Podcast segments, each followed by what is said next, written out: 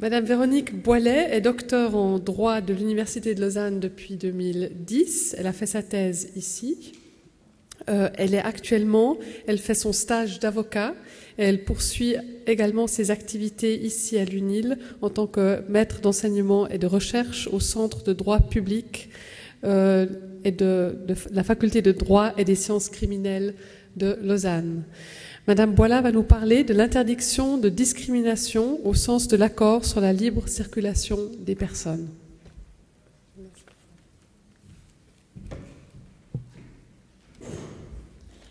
Monsieur le recteur, mesdames, messieurs, alors je remercie tout, d'abord le comité des doctoriales pour cette invitation. Ça me fait très plaisir de pouvoir euh, partager avec vous aujourd'hui certaines des questions que j'ai abordées dans le cadre euh, de mes recherches. Donc, euh, ma thèse euh, aborde donc la question euh, de l'interdiction de discrimination. C'est donc une notion qui est consacrée par l'accord sur la libre circulation des personnes, accord qui a été adopté suite au refus du peuple suisse d'adhérer à l'espace économique européen en ce fameux dimanche noir, pour reprendre les termes de monsieur, feu Monsieur le Conseil fédéral de la Murat. Euh, et qui euh, a donc consacré cette interdiction de discrimination. Ce, cet accord, donc euh, l'accord sur la circulation des personnes, fait partie d'un autre, d'un paquet en fait de sept accords. Et moi, dans le cadre de ma thèse, je me suis vraiment focalisée sur l'accord sur la libre circulation uniquement. Si je me suis consacrée sur cet accord, ce n'est pas seulement parce que j'ai été particulièrement ébranlée par les sombre prédiction de M. de, de la Murat à l'époque, qui disait que c'était un dimanche noir en particulier pour la jeunesse. Ça m'avait fait très peur à l'époque.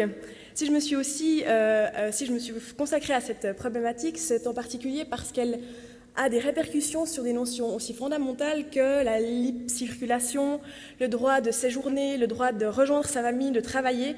Et c'est aussi parce qu'il touche plus d'un million de personnes les ressortissants de l'Union européenne représentant la majorité euh, des étrangers en Suisse. Alors pour vous présenter euh, ma thèse dans le cadre du euh, temps qui m'a été imparti, j'ai décidé d'aborder une question particulière, c'est la question de l'accès à la profession de notaire, parce qu'elle illustre à mon sens très bien la complexité de la relation entre l'ordre juridique communautaire et l'ordre juridique qui a été institué suite à l'adoption de l'accord sur la libre circulation des personnes, et parce que cette question illustre aussi euh, l'étendue du champ d'application de cette interdiction. Alors, contrairement à la profession d'avocat, la profession de notaire, euh, dont la plupart des États européens est soumise encore à des clauses de nationalité, elle ne bénéficie pas de la garantie de la libre circulation. En Suisse, la profession de notaire est soumise à euh, des clauses de nationalité également. Une patente délivrée dans un canton n'est pas reconnue dans un autre canton et la profession de notaire ne bénéficie pas, selon le tribunal fédéral, des garanties de la liberté économique. Par exemple, j'ai pris la loi vaudoise sur le notariat qui euh, précise que, à son article 6, seul peut se prévaloir du titre de notaire celui qui est au bénéfice d'une patente vaudoise en vigueur au sens de la présente loi, et l'article 17 qui précise les conditions euh, pour obtenir la patente vaudoise précise bien que, euh, au chiffre 2, il faut être au bénéfice de la nationalité suisse. Donc, dans le cadre de ma thèse, j'ai euh, tenté d'examiner si cette disposition euh, était conforme à l'accord. Alors, pour ce faire, j'ai dû examiner en fait le champ d'application tout d'abord de l'article 15 de l'annexe à l'accord qui prévoit que l'indépendant reçoit dans le pays d'accueil, en ce qui concerne l'accès à une activité non salariée et à son exercice, un traitement non moins favorable que celui accordé à ses propres ressortissants. Alors, cette disposition euh, doit être lue en parallèle avec, d'autres dispositions qui permettent en fait de préciser que trois conditions doivent être réunies. Notamment, euh, en premier lieu, il faut être ressortissant d'un État membre, il faut être ensuite dans une situation transfrontalière et en présence, en fin de compte, d'une activité non salariée. Donc, première condition, pour pouvoir bénéficier de l'interdiction de discrimination euh, prévue par l'article 15, il faut être au bénéfice de la nationalité d'un État parti à l'accord. Les ressortissants des États tiers, sauf quelques exceptions que je ne vais pas aborder aujourd'hui, ne peuvent pas euh, bénéficier de l'interdiction de discrimination. Il faut ensuite être dans une situation transfrontalière. ce qui signifie qu'une personne qui n'a ni séjourné, ni travaillé dans un autre pays ou qui n'est pas sur le point de le faire ne peut pas euh, invoquer l'interdiction de discrimination au sens de l'accord sur la circulation des personnes. Et en fin de compte, il faut être en présence d'une activité non salariée. Donc ça, c'est une, notion qui a été définie par la Cour de justice et reprise par le tribunal euh, fédéral et qui euh, qui nous donne des, conditions euh, assez, euh, euh, claires sur la notion d'activité indépendante. C'est une, activité qui n'est pas soumise à instruction, qui est exercée selon sa propre responsabilité et à ses risques. C'est la personne qui supporte les risques économiques. Donc on peut voir qu'un ressortissant d'un État parti qui désire venir exercer une activité de notaire dans un autre État parti peut donc euh, invoquer l'article 15 et euh, tenter de s'opposer à une discrimination à laquelle il pourrait être soumise. La question est donc de savoir si la législation euh, dont je vous ai parlé au début est discriminatoire. Quand on parle de discrimination au sens de l'accord, deux notions sont visées. En premier lieu, les discriminations directes, c'est-à-dire les discriminations qui se fondent directement sur un critère de nationalité, et les discriminations indirectes, c'est celles qui se basent sur un critère qui est en apparence neutre, mais qui aboutit en fin de compte au, même résultat. Donc, par exemple, une condition de euh, séjour, de domicile. Euh, et là, bon, la, législation en question euh, est très claire vu qu'elle suppose pour l'obtention de, la patente de notaire que la personne qui veut obtenir la, patente soit au bénéfice de la nationalité suisse. Donc on est en présence d'une discrimination qui est directe. Donc la question se règle de manière très claire. Suite à la première partie de la réflexion, on peut, euh, on peut considérer que la législation suisse est clairement contraire à l'article 15 de l'accord sur la libre circulation des personnes. Dans un deuxième temps, il faut toutefois examiner si euh, des justifications peuvent être invoquées pour euh, permettre ce type de différence de traitement. Et là, l'article 16 de l'annexe peut potentiellement s'appliquer, il prévoit que l'indépendant peut se voir refuser le droit de pratiquer une activité participant même à titre occasionnel à l'exercice de l'autorité publique. Donc la question ici est de savoir si euh, la profession de notaire participe à euh, l'autorité publique ou à l'exercice de la puissance publique et euh, si on arrive à la conclusion que c'est le cas, euh, pourrait dès lors être, euh, faire l'objet d'une exception et donc continuer à euh, soumettre son accès à des conditions de nationalité. Alors au niveau communautaire, la question est très controversée. Le Parlement européen a déjà eu l'occasion de se prononcer et a considéré que la profession de notaire participait à l'exercice de la puissance publique et devait donc, être exclue des garanties du traité et euh, permet donc aux euh, différents États européens de continuer à imposer des clauses de nationalité. A l'inverse, la Commission européenne juge que l'activité de notaire euh, participe à l'exercice de la puissance publique. Elle a donc ouvert une procédure de recours en manquement à l'encontre d'un grand nombre d'États européens. Et maintenant, on attend avec impatience la décision de la Cour européenne de justice qui va devoir se prononcer sur la question et qui n'a encore pas eu l'occasion justement de se prononcer sur la question. En Suisse, le tribunal fédéral a déjà rendu un arrêt à ce sujet et il a euh, jugé que l'exercice de la puissance publique euh, euh, contenait ici la profession de notaire, que l'activité d'authentification notariale participe à l'exercice de la puissance publique et que on peut donc admettre que euh, la profession de notaire est exclue du champ d'application euh, de l'accord et peut donc continuer à soumettre euh, l'accès à cette profession à une condition de nationalité. Dans le cadre de, ma thèse, j'ai donc examiné cette question et puis je me suis donc j'ai examiné en fait la situation de manière théorique et avec des exemples et puis pour euh, vous aider à suivre un petit peu mon raisonnement, je me dis que c'était peut-être plus pratique et plus agréable pour vous de vous donner un peu le résultat sous la forme d'exemple. Donc, à mon sens, euh, le raisonnement qu'a tenu le tribunal fédéral euh, se justifie, mais uniquement d'un certain point de vue, et il me semble qu'il aurait dû le continuer un petit peu plus loin. Donc, je suis d'accord avec le tribunal fédéral pour dire que la profession de notaire participe à l'exercice de la puissance publique et que en ce sens que l'exercice d'authentification notariale euh, permet d'assurer le caractère probant exécutoire d'une convention et de ce fait participe à la sécurité du droit et à la prévention des litiges et qu'on peut donc admettre qu'il y, a là, y a là un exercice de la puissance publique.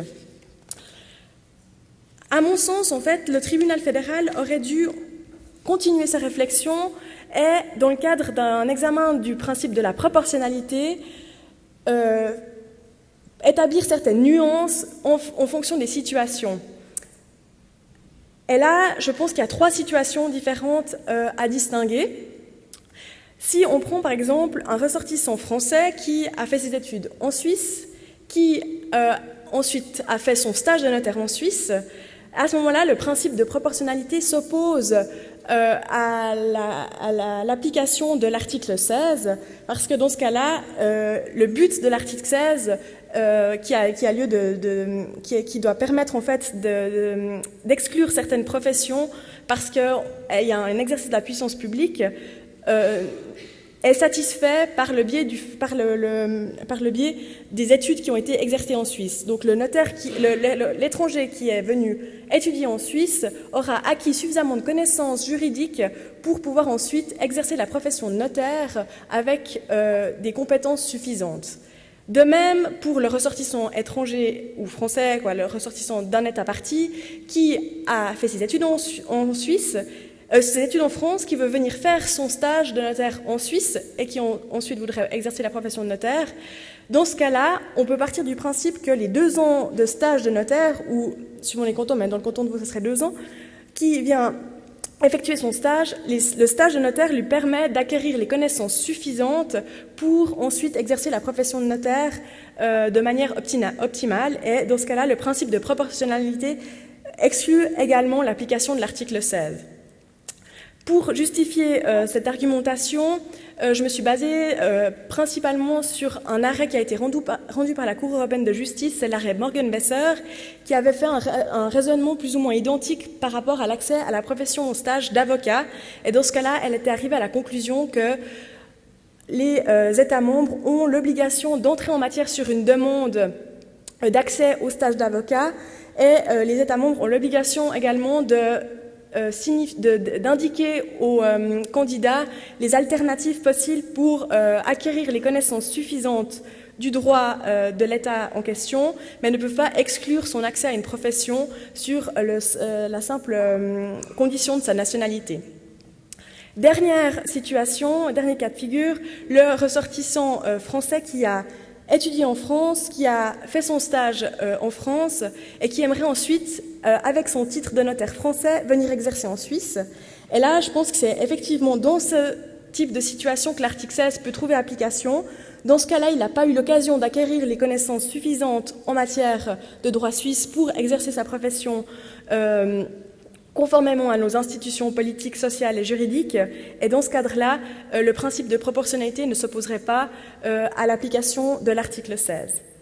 Donc, en conclusion, euh, la condition de nationalité qui est prévue par la législation vaudoise et par la plupart des législations cotonales est pour moi contraire à l'accord. Elle ne respecte pas le principe euh, de proportionnalité qui doit être lu en, lien avec l'article 16 de l'annexe.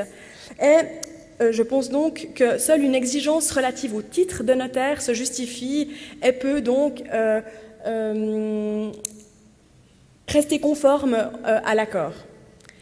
Voilà, j'espère que cette petite présentation aura su vous permettre d'apprécier l'étendue du champ d'application de l'interdiction de discrimination et surtout les effets positifs que l'alternative mise en place par le Conseil fédéral euh, ont pu avoir sur les droits des ressortissants des États membres, preuve que ce fameux dimanche n'était peut-être pas si noir. Merci pour votre attention.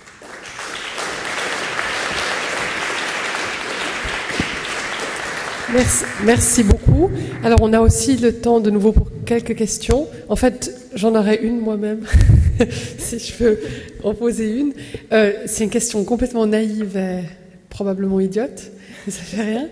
Euh, c'est que vous avez surtout parlé là par rapport à la profession de notaire et d'avocat, mhm. mais la question qui se pose si on est un peu dans d'autres domaines, c'est est-ce qu'il y aurait des cas de figure similaires dans d'autres domaines? Je pense par exemple à la médecine. Il me semble avoir entendu que déjà entre les pays c'est différent.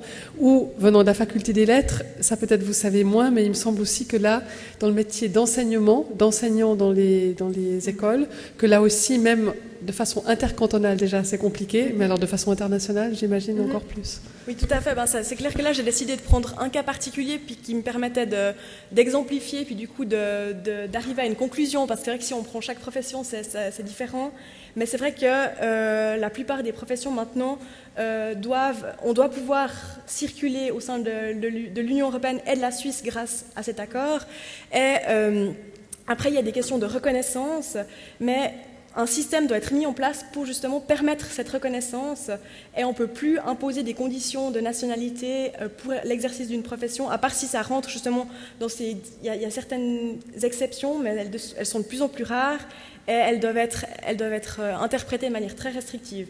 Donc typiquement les médecins, les enseignants, il n'y a, plus d'obstacles à la libre circulation. Et puis peut-être pour la profession de, de quoi, tout ce qui est la médecine, il y a eu un arrêt justement qui était très intéressant où, euh, en fin de compte, la question était liée à la langue, où euh, là, la Cour européenne de justice est arrivée à la conclusion que euh, des critères de langue pouvaient quand même, parce que le critère de langue peut être considéré, comme un critère de discrimination indirecte, parce que lorsqu'on exige d'une personne qu'elle maîtrise une langue, ça sous-entend qu'en fait on va favoriser les personnes qui parlent cette langue et donc les personnes souvent qui sont du pays. Et puis ça peut être considéré comme une discrimination indirecte, comme le domicile. Si on dit qu'on aimerait que les personnes qui puissent venir travailler soient domiciliées en Suisse, ben forcément indirectement ça va favoriser les ressortissants suisses et c'est ce qu'on appelle être une discrimination indirecte. Et par rapport à la langue, là, euh, la Cour avait estimé que ça pouvait être considéré comme, un, comme une exception, en fait, parce que pour exercer la profession de médecin, il faut pouvoir communiquer de manière optimale avec son patient. Et dans ce cadre-là, euh, c'était une discrimination directe qui se justifiait par un motif objectif, selon la Cour.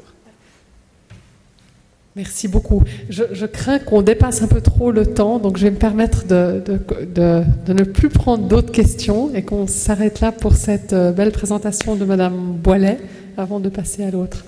Merci.